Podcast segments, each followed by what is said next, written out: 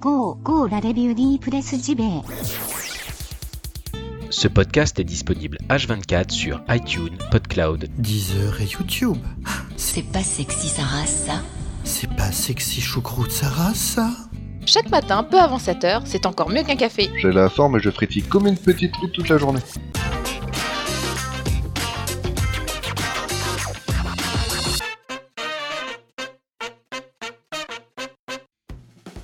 Bonjour tout le monde, bonjour à toutes et à tous. Nous sommes le mercredi 21 février 2018, mercredi, le jour de la rubrique 100% Japon. Oui, vous êtes bien dans la revue de presse JV, votre podcast quotidien qui vous parle tous les matins durant 15-20 minutes à peu près de jeux vidéo. Écoutez, j'espère que vous allez bien. Et ce que je vous propose, eh ben, c'est qu'on attaque sans plus tarder. Maintenant, ne perdons pas une seconde. C'est parti.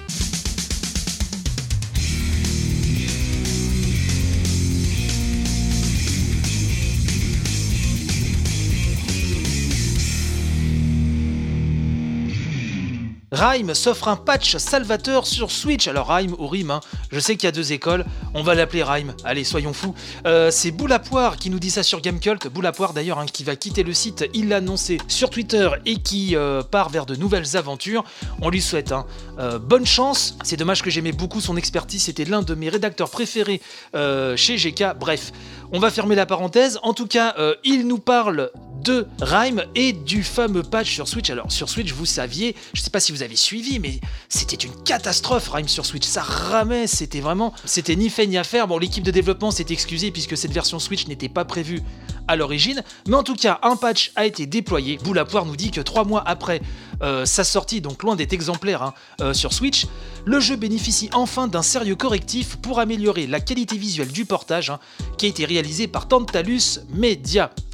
La liste complète des changements opérés donc, se trouve hein, sur le site de l'éditeur Greybox, hein, vous aurez le lien dans la description euh, de l'émission bien sûr. Donc on nous dit que en téléchargeant ce patch 1.02, les personnes ayant opté pour cette version pourront donc profiter du jeu d'aventure de Tequila Works sous un meilleur jour, notamment du côté de la fluidité du framerate. La distance d'affichage a été améliorée, la qualité des textures, bref, c'est la teuf, hein, comme disent les jeunes. Vous allez enfin pouvoir profiter de Rhyme comme il se doit. Euh, je fais une autre parenthèse, oui je suis le spécialiste des parenthèses, que voulez-vous, euh, sur Rhyme, puisque il est en jeu PS Plus ce mois-ci, ce qui m'a permis de l'essayer vite fait ce week-end. Sur le papier, ce jeu avait tout pour plaire, euh, pour me plaire en tout cas, et je me suis profondément ennuyé. J'aime bien la direction artistique, même si on sait très bien que ça pioche à droite à gauche on voit vraiment que ça panache trop euh, certaines influences, notamment celles de Journey et de Ico. Euh, et ça se voit trop, quoi. On a l'impression de jouer à quelque chose de réchauffé en moins bien que les modèles qui sont cités. Pourtant, il y a quand même un charme hein, qui agit malgré tout, mais le gameplay, la boucle de gameplay m'a profondément euh, ennuyé. Donc après une heure et demie, deux heures, j'ai un peu abandonné. Alors peut-être qu'après ça décolle, vous me direz. Parenthèse fermée, passons à la news suivante.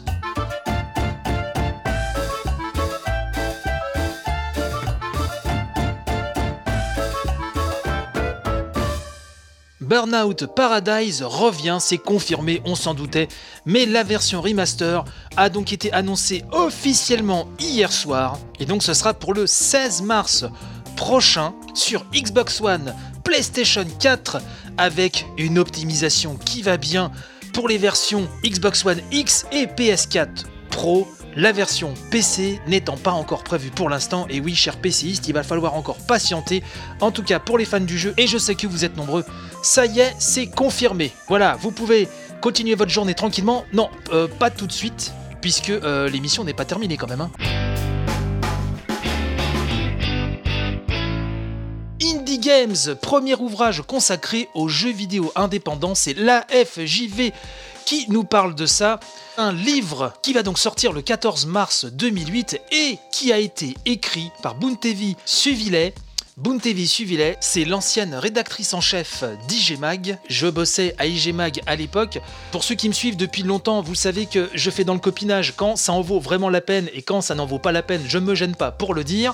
Mais ça a l'air assez costaud puisque c'est un ouvrage consacré, donc, comme son titre l'indique, hein, aux jeux vidéo indépendants et qui a été donc réalisé avec la complicité de studios de développement emblématiques, hein, ainsi que des valeurs montantes hein, du jeu vidéo. Ce livre, nous dit Live JV, permet de découvrir la surprenante histoire du jeu vidéo indépendant et le parcours de ses principaux acteurs. Superbement illustré, nous dit-on, il contient plus de 300 images issues des titres qui révolutionnent l'univers vidéoludique. Alors on nous dit que les chapitres fourmillent d'anecdotes et sont enrichis d'entretiens avec des personnalités dont le savoir-faire a réinventé le jeu vidéo, qu'ils soient des vétérans comme Eric Chahi ou de jeunes créateurs.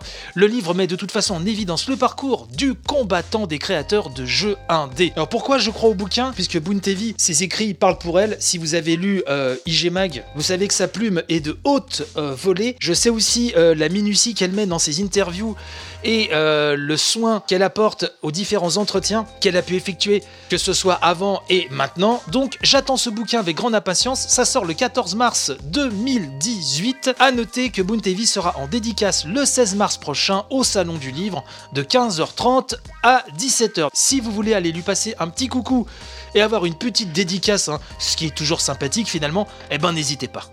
Et il est temps désormais d'aborder une grosse grosse rubrique 100% Japon.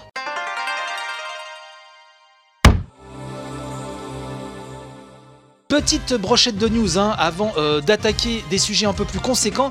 Tout d'abord, nous avons appris que Tomoko Hiroki, la productrice de Dragon Ball Fighters, allait participer à l'Evo japonais de cette année. Alors, elle participera au premier tournoi officiel hein, de Dragon Ball Fighters lors de cette grande fête hein, du jeu de baston, dont on a déjà parlé maintes et maintes fois dans cette émission. Elle s'est même fendue d'une petite vidéo pour annoncer sa venue à l'Evo, et on a même profité pour remercier les fans en concluant sa vidéo avec un petit Siya à la Goku. C'était vraiment savoureux. Hidetaka Sueshiro, plus connu sous le pseudo de Sueri, le papa du cultissime Deadly Premonition et de D4, a attisé dans une vidéo son prochain projet qui est intitulé The Missing. Ce sera édité par Arc System Works. Oui, le studio derrière Dragon Ball Fighters, Blaze Blue, Guilty Gear et j'en passe, Mickey est aussi éditeur et qui édite d'ailleurs Chronicle of Teddy sur Wii U, l'un des derniers jeux de la console, vous le savez, on en a déjà parlé. Donc Swery nous dit que donc le titre hein, de The Missing a différents sens. Une personne disparue, quelqu'un qui est perdu, ou même quelque chose de perdu. Peut-être que c'est votre amour, nous dit-il en s'exprimant euh, vers notre personne, ou un endroit. Vous vous sentez parfois perdu dans votre vie de tous les jours. The Missing est fait pour les gens comme vous. Alors c'est hyper intrigant, surtout qu'après des problèmes de santé qu'il avait un peu écarté du développement ces dernières années, Swery donc revient. Il a aussi son studio qu'il a monté il y a quelques mois de cela. J'ai vraiment hâte de voir ce qu'il va nous proposer. C'est un vraiment créateur passionnant à tous les niveaux. Sachez que le jeu de cartes hein, Hearthstone a donné des idées à Nemco Bandai, enfin à Bandai Nemco pardon plutôt, puisque Dragon Ball Z Bukijiri Match, alors je sais pas si j'ai bien prononcé, va sortir au Japon sur mobile et navigateur web, alors on ne sait pas encore quand, mais en tout cas c'est prévu et donc bah là les cartes hein, seront ornées de tous les héros, et de tous les personnages et les vilains de la célèbre saga d'Akira Toriyama, et il sera possible de faire tout un tas de combinaisons pour faire des coups spéciaux ou transformer son adversaire en blinis, hein. au choix, on attend la date de sortie, et enfin j'aimerais vous parler aussi de Shin Megami Tensei 3 Nocturne hein, qui a fêté ses 15 ans et Atlus, hein, pour fêter cet anniversaire, prépare un petit contenu additionnel hein, pour le jeu musical Persona 5 Dancing Star Night, hein, dont on a parlé, euh, il me semble, hier ou avant-hier. Il sera possible, moyennant finance, ce sera un DLC payant, de donner à Joker le look du héros de Shin Megami Tensei 3 avec les fameuses traces sur le visage, etc.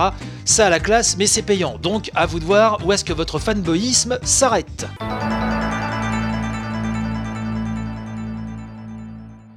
Interview avec Motohiro Okubo, le producteur de Soul Calibur 6 et Tekken 7, par la joueuse professionnelle et animatrice Kayane. Kayane a un site kayane.fr. Elle a réalisé des interviews, dont celle de Motohiro Okubo, le fameux producteur de, du futur Soul 6 hein, et de Tekken 7. Et on apprend notamment, je cite un monsieur Okubo, qu'avec ce nouveau volet, donc Soul Calibur 6, hein, on va revenir à la période entre Soul Calibur 1 et 2. Alors, il nous dit que ça va pas être spécifiquement entre ces deux épisodes-là, mais bon, ce sera dans cette timeline hein, à peu près.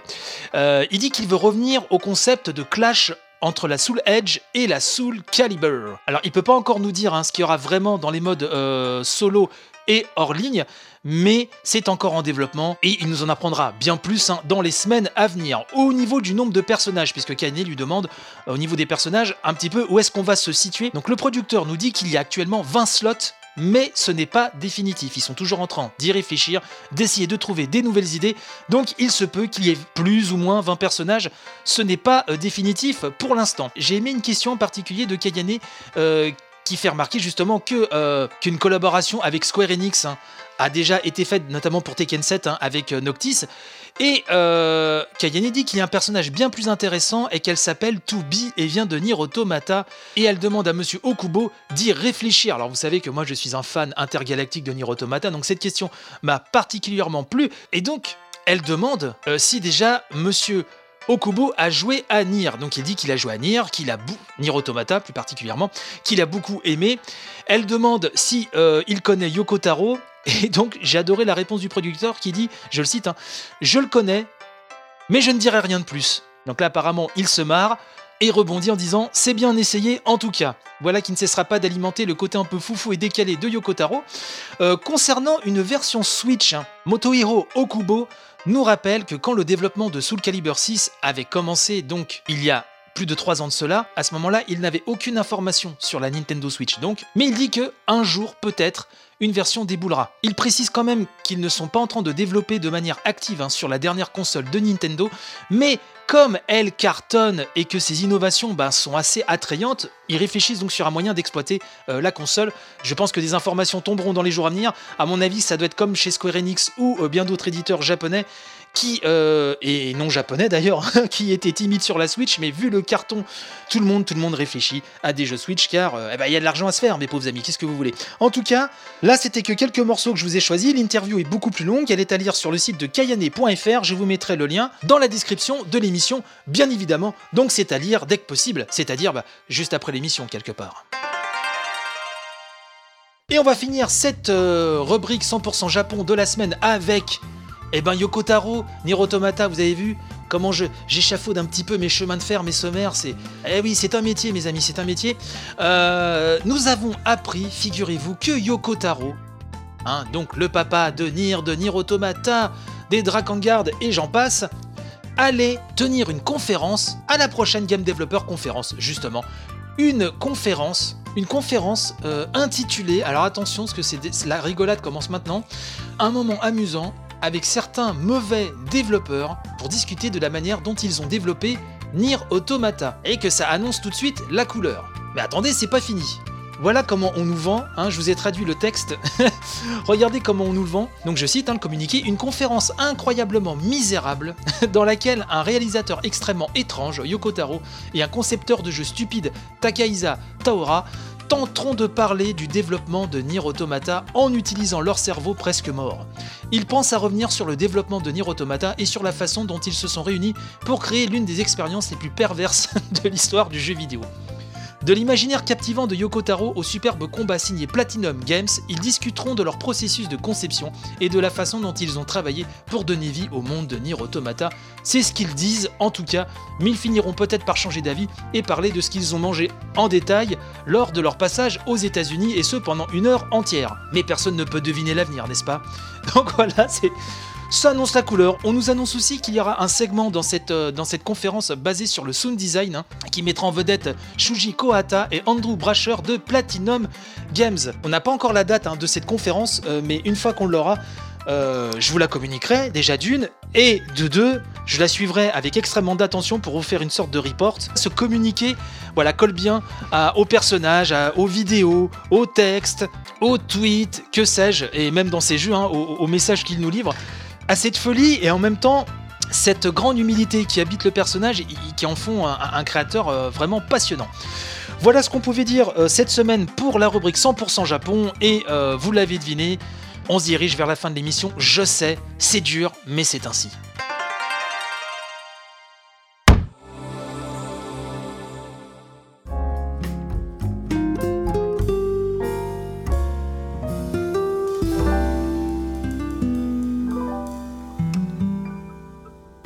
Et oui, l'émission est terminée, mais ne vous inquiétez pas, on se retrouve demain, même heure, même chaîne. Vous ne le savez que trop bien. Merci à tous les euh, téléchargements. Le taux d'écoute augmente d'émission en émission.